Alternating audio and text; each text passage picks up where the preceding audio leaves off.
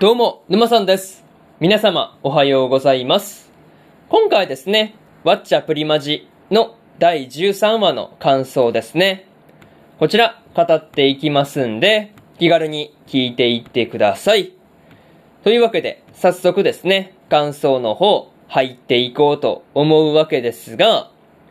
ミャムの異変というところで、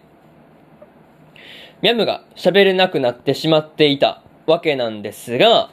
まあ、こう、原因はですね、祭りにどんな言葉をかければいいのか、まあ、こう、ミャム自身がですね、わからなくなってしまったっていうことが関係あるっぽい感じではありましたね。まあ、とはいえ、祭りだ夫人が言うにはですね、まあ、本当に喋りたいと思っているのかっていうことを、まあ、だったわけなんですが、まあ、こう、そういう本当に喋りたいっていう思いがなければ、こう、コミュニケーションができなくなってしまうっていうところで、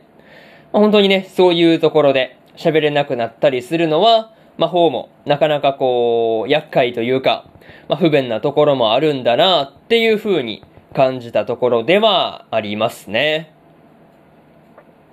また、フレフェスでヒナに負けてしまった祭りにどんな言葉をかければいいのかわからないっていう風に思っているのは、まあ、別にミャムだけの話ではなくてですね、レモンやヒナもですね、こう同じだったっていうところで、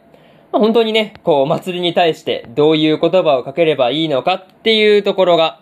ミャムだけの問題じゃないんだっていうところが伝わってきたところでした。まあ、それと、チムムがですね、ミャムに言っていた、まあ、こう、友達を一人にするなっていう言葉もですね、まあ、すごく印象に残っている言葉だったりします。なんかね、そういうところで、チムムもミャムもですね、こう、なんだかんだいい友達だよなっていうことを思ったりしました。まあ、そういうところで、まず、一つ目の感想である、ミャムの異変というところ、終わっておきます。でですね、次、二つ目の感想に入っていくんですが、元に戻ったというところで、祭りがですね、ミャムと抱き合ったこともあってかですね、こうミャムが猫の姿からいつもの姿に戻ることができていたわけなんですが、本当にね、ミャムが元の姿に戻れたっていうのはね、本当に良かったなぁと思うところではありますね。また、祭りがですね、ミャムと一緒にするプリマジは楽しかったっていうことも伝えていたわけなんですが、こう負けてもね、プリマジはそもそも楽しいことだっていう風に気づけたのはですね、本当に祭りの成長だったりするのかなっていう風に思ったりした、まあ、そういうところだったりします。まあ、とはいえ、楽しいだけじゃ夢はつかめないっていう風にね、こう祭り自身もこう言っていたわけなんですが、まあ要するにね、楽しいだけっていうところが良くないだけで、まあこう、そもそもね、楽しいっていう気持ちは、プリマジをしていくのに必要だっていうところが伝わってきたところではありますね。まあそういうところに関してはね、なかなか難しそうな感じではありました。まあそれと、ミャムがですね、元の姿に戻る前に、祭りの髪飾りが光っていたわけなんですが、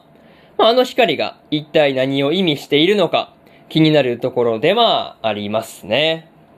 もしかすると魔法界から誰かがこう魔法をかけていたりするのかなっていうところで、まあ、ちょっと、まあ、こう注目しておく必要がありそうでした。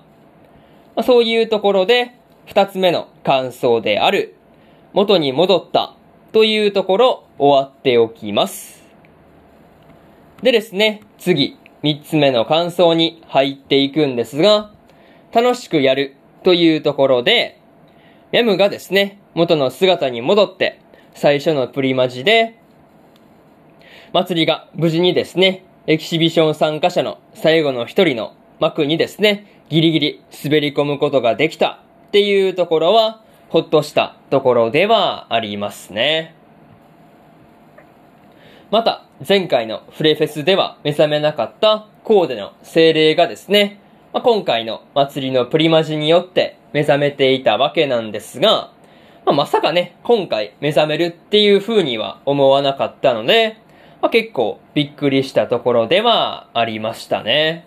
そう。まあ、そういうところで結構びっくりしたところではあるんですよね。そう。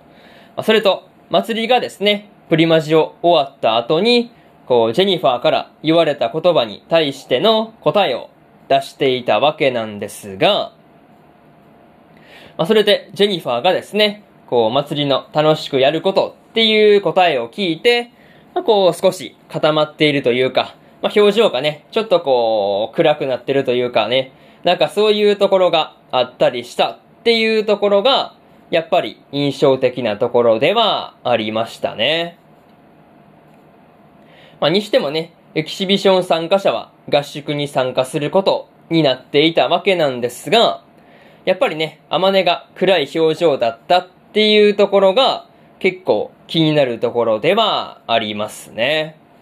そう。その暗い表情の理由がやっぱりこう気になる要素だなっていうところで、